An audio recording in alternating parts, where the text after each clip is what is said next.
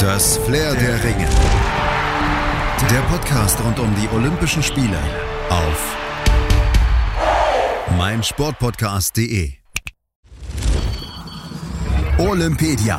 Die akustische Enzyklopädie der Olympischen Spiele auf meinsportpodcast.de. Bogenschießen. Bogenschießen, ein Sport, dem das Kino in den letzten Jahren zu einer kleinen Renaissance verholfen hat. Dank die Tribute von Panem oder Game of Thrones, da kamen vor einigen Jahren immer mehr Jugendliche auf die Idee, Bogenschießen mal auszuprobieren, berichtet uns Klaus Lindau. Klaus Lindau war bis Ende Oktober 2019 Bundessportleiter Bogen im Deutschen Schützenbund und das insgesamt 25 Jahre lang. Er lobt den Einfluss von Hollywood auf seinen Sport. Überall werden Bögen geschossen und das hat natürlich eine Anziehungskraft auf Jugendliche, die dann sagen, naja, das möchte ich auch gerne mal machen. Also der Robin Hood, der gehört da also eher zur Vergangenheit für die älteren Leute, ja. Aber äh, in den neueren Filmen ist das alles sehr attraktiv dargestellt. Und wo wir gerade bei Compound sind, äh, wir haben ja auch äh, Rambo 4 gesehen, äh, da war das ja auch eine Welle. Im Moment sind die Vereine wirklich äh, an der Grenze, manche an der Grenze ihrer Kapazität, was Jugendliche angeht, weil sie wirklich sehr viel Zulauf haben. Obwohl, man muss dazu sagen, Sportbogenschießen hat mit Rambo 4 nur am Rande etwas zu tun, denn geschossen wird natürlich nicht auf lebendige Gegner, sondern auf eine starre Scheibe. Aber Rambo 4 und der rüstige Senior Sylvester Stallone zeigen, nicht nur Jugendliche können Bogenschießen betreiben. Die Sportart steht allen Altersgruppen offen, ist also geeignet für jeden zwischen 8 und 88 und sogar darüber hinaus. Weil das eigentlich ein statischer Sport ist und nicht so dynamisch ist und nicht so viel vom Kreislauf verlangt, äh, kann es bis ins hohe Alter gemacht werden. Und äh, wir haben also auch Zuwächse bei den Leuten, die aus der normalen, ich sag mal, Schützenklasse dann langsam weiter wandern, die Altersklasse, Seniorenklasse, weil sie immer beim Sport bleiben können und immer noch ihre Erfolge haben können. Und Bogenschießen wird von Ärzten sogar ausdrücklich empfohlen, denn es erhält die Gesundheit. Zum einen stärkt Bogenschießen nämlich die Muskulatur, weil der Schütze dabei permanent den aufrechten Stand übt. Davon profitieren dann Rücken und Wirbelsäule und auch bei seelischen Problemen kann Bogenschießen durchaus helfen. Es fördert nämlich die Entspannung, schützt damit vor Stress und wird auch als ergänzende Therapieform bei zum Beispiel Aufmerksamkeitsdefizit und Hyperaktivitätsstörungen eingesetzt. Eben weil es die Präzision und die Konzentrationsfähigkeit stärkt und weil Erfolge mit dem Bogen dazu beitragen, das Selbstwertgefühl zu steigern. Das sind alles positive Begleitumstände eines Sports, der bereits auf eine Jahrtausende alte Vorgeschichte zurückblickt. Ganz ursprünglich hatte das Bogenschießen mit Sport nämlich noch nichts zu tun. Und damit sind wir dann doch wieder bei Rambo. Beim Bogenschießen ging es nämlich eigentlich ums nackte Überleben. Die Nutzung von Pfeil und Bogen zur Jagd gehen auf das Jungpaläolithikum zurück, also auf einen Zeitraum von vor 14.000 Jahren. Ebenfalls nachgewiesen ist das Bogenschießen als Kriegsmittel in Fernost, insbesondere bei den japanischen Samurai. Spätestens seit 1545 wurde das Bogenschießen mit der Beschreibung Toxophilus des englischen Autoren Roger Askham auch als Sport etabliert. Schießwettbewerbe sind im mittleren Europa seit dem frühen 19. Jahrhundert nachgewiesen. Vor allem in Großbritannien setzte sich das Bogenschießen als Sport für Frauen durch, da die viktorianischen Mediziner der Meinung waren, dass jegliche Art von körperlicher Ertüchtigung die Gebärfähigkeit beeinträchtigen könnte. Und das ist nach heutigen Erkenntnissen natürlich großer Quatsch.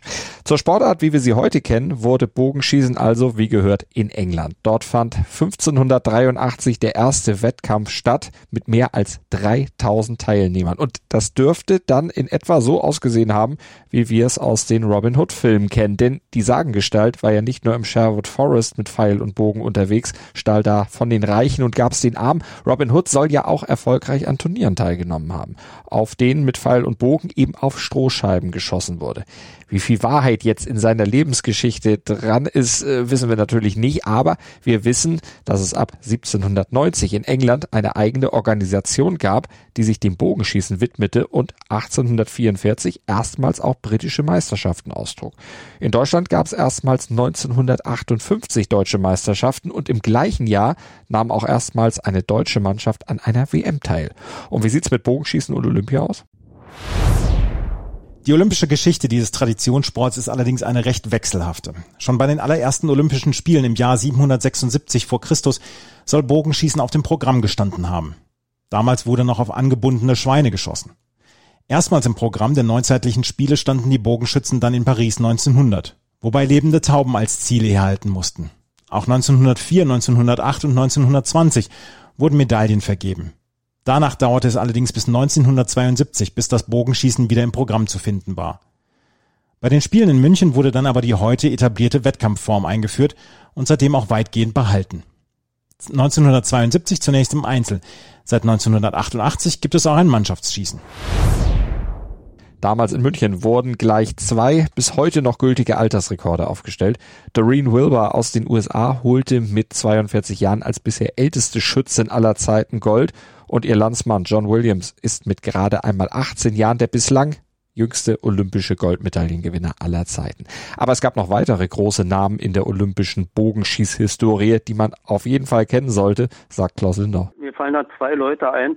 Das ist der Rick McKinney, ein Amerikaner, und der andere ist Daryl Pace. McKinney, der holte 1984 in Los Angeles Silber im Einzel und 1988 in Seoul mit der Mannschaft war zudem dreimal Einzel- und fünfmal Teamweltmeister und er ist damit der meistdekorierte US-Bogenschütze aller Zeiten und der letzte, der einen WM-Titel verteidigen konnte.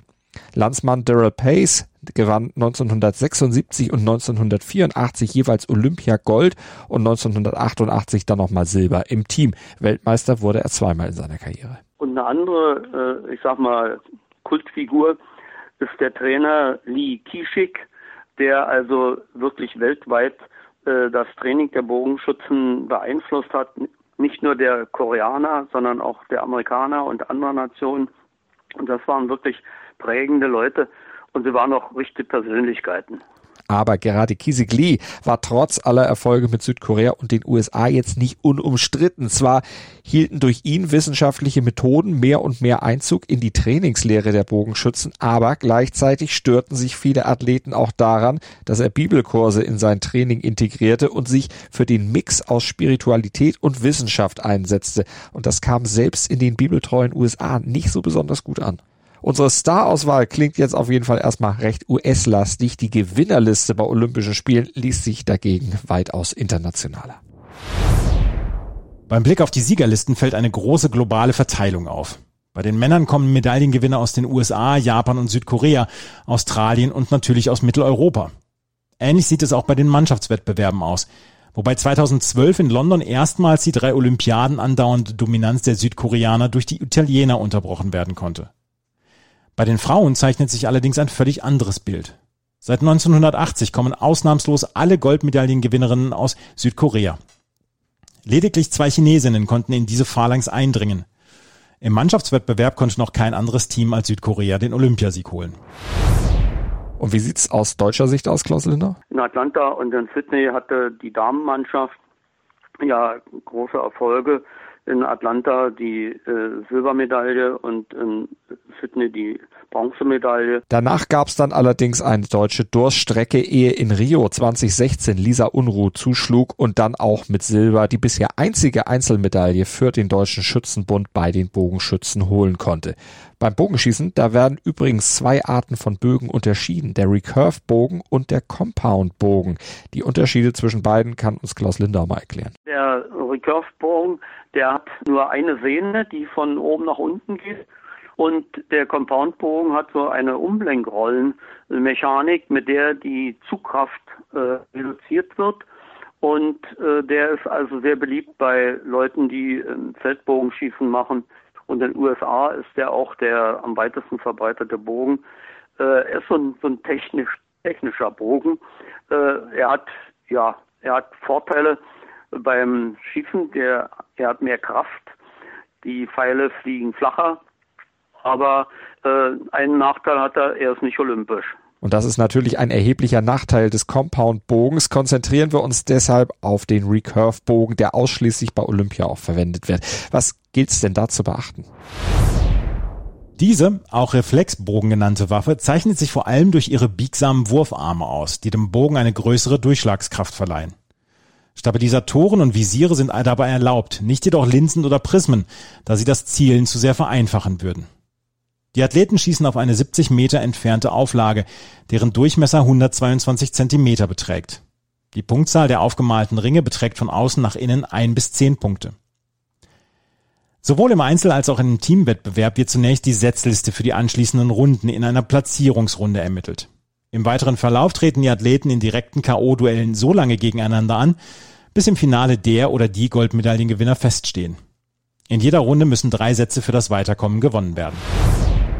Zum Abschluss fassen wir noch die wichtigsten Fakten kurz und knackig zusammen, die ihr zum Bogenschießen bei den Olympischen Spielen auf jeden Fall kennen solltet, damit ihr mitreden könnt. In Tokio wird es zwischen dem 23. und 31. Juli fünf Entscheidungen geben.